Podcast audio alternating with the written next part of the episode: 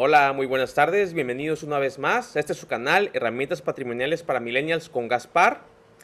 Les recuerdo que si les interesan temas sobre inversiones, específicamente también inversión en bolsa con enfoque patrimonial y algunos temas de emprendimiento, eh, se suscriban al canal donde les voy, a, les voy a estar subiendo videos cada martes, jueves y sábado antes de las 4 de la tarde. Eh, también, si les interesan eh, ahondar aún más en este tipo de, temas, eh, les voy a dejar en la descripción del video enlaces hacia las redes del canal, como la página de Facebook, Instagram y específicamente a un grupo de Facebook donde estoy creando comunidad y pues también todos podríamos eh, compartir opiniones y, eh, y temas relacionados a la inversión y al emprendimiento.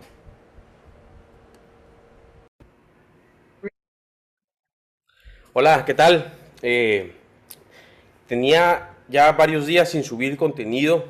Eh, voy saliendo de, de COVID, del COVID, eh, de, la, variante esta Omicron, yo creo, porque no me duraron mucho los síntomas, fueron un día, si al caso, pero pues eh, había como que un tema ahí de malestar general. Em, cuídense mucho, está, está arrasando, ¿eh?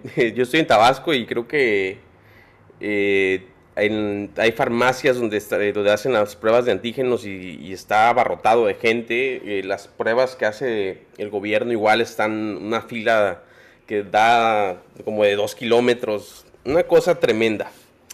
Eh, me imagino que en la Ciudad de México eso está a reventar. Eh, bueno, y bueno, tiene un, poquito que ver pues, con lo que les vamos a platicar el día de hoy. Eh, pues, ¿qué creen? Se, cae la bolsa, vendan todo, cerramos el changarro. eh, ahora sí como esa, esa frase que, que, luego la gente la cambia y dice, eh, ¿cómo es? A comer y a tomar que el mundo se va a acabar. Hay variantes más groseras, ¿no? Eh, y pues eh, mucha gente está alarmadísima, está espantada, no saben qué hacer. Y bueno, pues es, es uno de los motivos de este video. Vamos por qué es lo que está pasando y qué es lo que hay que hacer eh, vendan todo. No, no es cierto. No, no vendan nada. Este, no pasa nada. Eh, lo que hay que hacer es eh, pues no hacer nada y, si y, si acaso comprar más activos que están en oferta. Voy a compartirles mi pantalla y les voy a dar, hice una pequeña presentación. Bueno, ya es vieja la presentación. A ver, esto no es. Ya es vieja esta presentación. De hecho, a lo mejor ya, ya hasta los traigo aburridos. Eh, porque es una. Les voy a presentar una gráfica. Eh, que ya les he presentado en muchos de mis videos. Y hay gente que no. que se acaba de suscribir. Pues bueno, eh, vea, revisen el canal. Trae bastante contenido sobre lo que está pasando y sobre qué es lo que hay que hacer, pero pues ahorita se los voy a condensar, pero estudien el canal. Eh, les, les, va a servir muchísimo si estás empezando a invertir, te va a ahorrar tiempo, dinero y esfuerzo. Eh, muy bien, esto que ustedes ven aquí es la gráfica de la evolución del índice Standard Poor's 500, S&P 500, SP 500, como le quieran llamar, eh, es el, índice bursátil más importante del mundo y es el que mide la economía de Estados Unidos y que está intrínsecamente ligada a la economía mundial.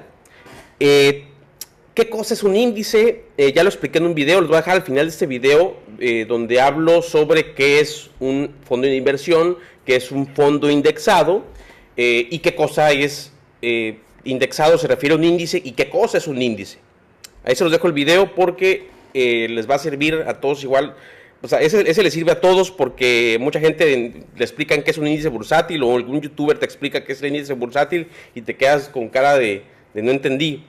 Este, y, ese video les va a servir para entender qué es un índice.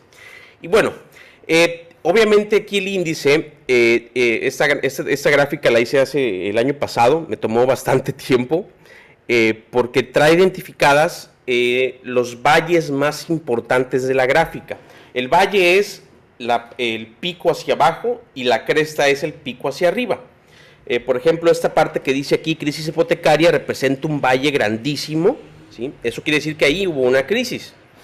Eh, y estamos hablando de crisis realmente fuertes, como la crisis de, las hipotecas en el, entre el 2007 y 2010 en Estados Unidos, que remontó una burbuja hipotecaria. Eh, el, el, el, Standard Poor's 500 se cayó más de un 50%. Sí, ahorita, ahorita si acaso lleva un 10% de caída. Eh, creo que las, estadísticas oficiales es que lleva un 9% u 8% de caída durante, durante este enero 2022. Eh, bueno, por ejemplo, hablamos de que es una caída realmente fuerte la que hubo con la crisis hipotecaria. Por ejemplo, vean esta caída que fue la primera que, tuvo el índice en, la década de los 20, 30, o sea, entre 1920 y 1930 fue la Gran Depresión. O sea, vean cómo estaba y vean cuánto bajó en esa época. Eh, de hecho, por eso puse este libro aquí. Este es un libro, es, de gusto personal realmente. Eh, eh, es de Stephen King, me gustan mucho las novelas de terror. Em, pero, es el, bueno, de hecho ese libro no es de terror, es una novela, un drama fantástico. Eh, pero hay una frase muy importante eh, que me llamó mucho la atención, de hecho la leí inicios de, a inicios de enero, donde el protagonista es un carcelero y lo tratan mal, tiene que llevar a, pues, los reclusos al pasillo de la muerte para que sean ejecutados eventualmente entonces es un trabajo horrible, ¿no? Y aparte lo tratan mal y lo sobajan y lo humillan. Entonces dice el, carcelero, eh, mucha gente se pregunta cómo es que aguanto todo esto.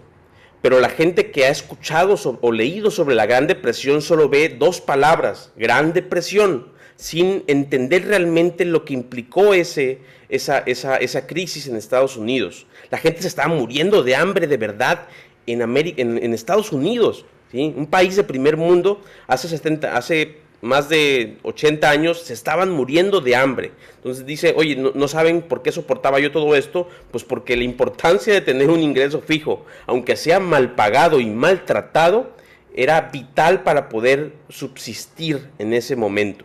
Entonces, realmente era algo increíble lo que vivieron. Y, o sea, les explico esto para, eh, como contexto eh, de cómo eh, el índice ha tenido crisis enormes, crisis realmente importantes. Eh, hasta la, incluso en la guerra de Vietnam hubo una bajada importante en el índice, pero siempre miren dónde empieza y dónde acaba eh, la gráfica. El índice siempre que ha habido una crisis, regresa y regresa con más fuerza y se supera a sí mismo. Entonces, esto es en el lapso casi de, más, de más de 70 años de, de existencia del índice. Entonces, ¿qué es lo que está pasando ahora? Pues es una leve caída. ¿Qué hay que hacer? Si al caso, comprar más títulos que vayan ligados a este índice, como serían VO o VTI. Eh, eh, si, tienen dudas por qué hablo de VTI hablando del Standard Poor's 500, déjenmelo en los comentarios, pero está, eh, se comportan de la misma forma. Y si no alcanza para títulos de VO o VTI, pues pueden comprar SPLG, que es como un VO diluido, pero que, no lo proporciona Vanguard, sino lo proporciona otra, otra empresa administradora de activos. y ese es el único inconveniente que tiene el SPLG, eh, que no lo administra Vanguard y por lo tanto les voy a dejar al final de este video eh, un video donde hablo qué, eh, qué es Vanguard y cómo funciona para entender, oye, por qué si SPLG y VO cobran el mismo expense ratio, o la misma comisión por administración, ¿por qué yo le veo la desventaja a SPLG? Y es precisamente porque no es de Vanguard y eso eh, implica de forma subjetiva que le pueden subir el costo de administración entre más popular se haga ese ETF. Eh, muy bien, entonces esto les, mostraba esta gráfica pues porque, eh, para que vean que no es algo nuevo, es algo que, sí, que pasa cada cierto tiempo. ¿Sí? Todo el mundo se la pasa anunciando que va a haber una caída, que va a haber una corrección. Esto no es ninguna corrección, esto es un tema... Eh, ahorita les voy a explicar las causas de, de, de, esta caída que no se había visto desde, eh, antes, desde antes de la pandemia. Vamos a ver las causas. Uno es el tema de las tasas de interés de la Fed, que todavía no, no anuncian eh, oficialmente el aumento, pero se habla de aumentos, entonces ya se está especulando con eso. ¿Y eso qué significa? Oye, significa que eh, la Secretaría de Hacienda, el homólogo a la Secretaría de Hacienda en Estados Unidos, eh, va a aumentar la, tasa de interés que da en sus bonos, ¿sí? pero eso también implica que eh, aumenta la tasa a la que presta dinero. ¿Y a quién le presta dinero el gobierno? Muchas veces a los bancos. Entonces, si al banco le cuesta más caro obtener recursos para financiar el, los, el, crédito de consumo o la banca de consumo, que son créditos hipotecarios, eh, créditos de tarjetas, de tarjetas de crédito, eh, créditos de vehículos, todo eso es banca de consumo. Eh, entonces, ¿qué quiere decir? Que a la gente le va a costar más caro sacar préstamos de tarjetas de crédito, de hipotecas, préstamos personales, etcétera, etcétera. Entonces, al momento de que a los bancos les cuesta más caro el dinero, a la gente le cuesta más caro el dinero, y la gente tiende a sacar menos créditos y por ende a consumir menos. Ya sabemos que mucha gente le gusta endeudarse.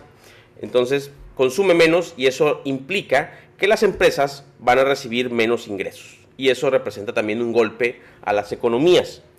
Eh, otro tema son los reportes anuales de las empresas, como Netflix. Netflix acaba de caer más de un 30%. Eh, otra vez, no inviertan en acciones individuales. Para eso están los ETFs, para que no pierdas un 30, un 30, un 40% de un trancazo, de un golpe. Eh, para eso se creó el ETF. Les recomiendo el libro del inversionista con sentido común de, John Bogle. Eh, por ahí Alex, este, un amigo que, que, me, entrevistó en, a finales de diciembre, nos, le llama a la, gente como yo Boglehead que, eh, eh, que seguimos el estilo de, o tratamos de seguir el estilo de, de John Bogle, eh, no inviertan en acciones individuales. Entonces, ¿qué pasa? Que ahorita las empresas están reportando, sus, reportando cómo les fue en el año pasado y a las empresas que no cumplieron las expectativas que tenían sobre cuánto, cuánto dinero iban a ganar, pues les está yendo mal.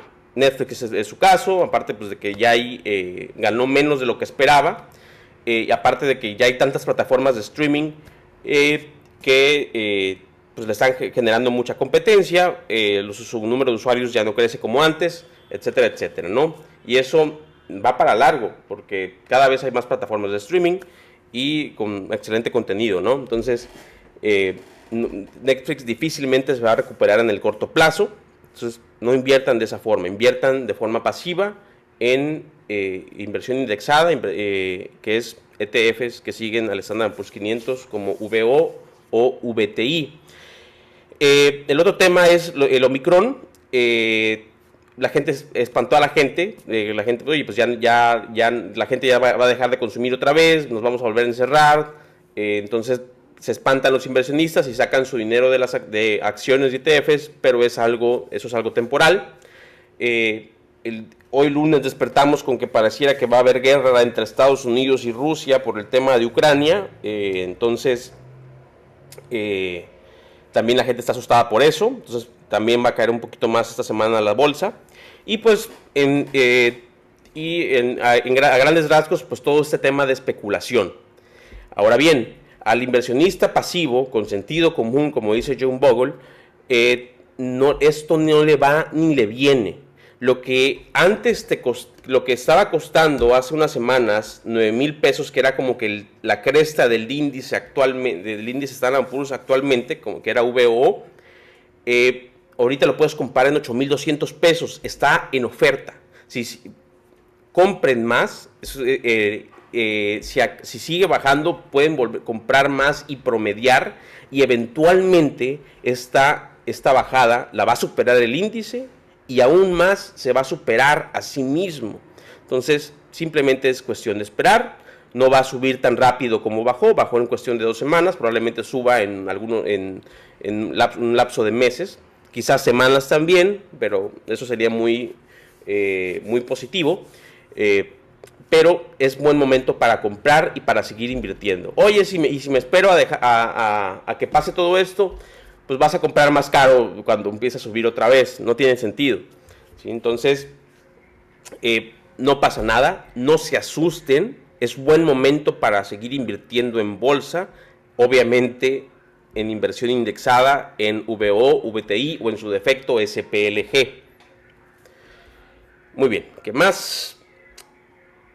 Bueno, esta es una gráfica vieja eh, y hay, eh, donde hablo de que tu 80% de tu, el 80% de tu portafolio es de tu dinero invertido, debe estar en renta variable, que debería de ser VO, o, actualmente recomiendo también VTI, o en su defecto SPLG. Y un 20% de tu portafolio debería estar invertido en bonos, ya sea BGCH, que son bonos americanos, el CETE americano, que ahorita te está, eh, obviamente ha subido bastante por el tema de las tasas de interés, eh, ha, ofrecido algunos rendimientos interesantes, pero sí como renta fija, obviamente, ¿no? Eh, y pues aquí en México pues tenemos los CETES, o sea, puedes usar BGCH, BTIP o el CETES de CETES directo o en su defecto algún otro instrumento de renta fija. Yo también recomiendo Hey Banco. Les voy a dejar al final de este video un video donde hablo a detalle de, por qué banco, de por qué Hey Banco es el mejor banco de México actualmente. Y bueno, resumiendo, no se espanten, no pasa nada, no es momento para vender, obviamente, eh, sino al contrario, comprar más porque estamos en una oferta interesante. Y ya les expliqué las causas de estas caídas, no pasa nada, es normal. Hasta luego.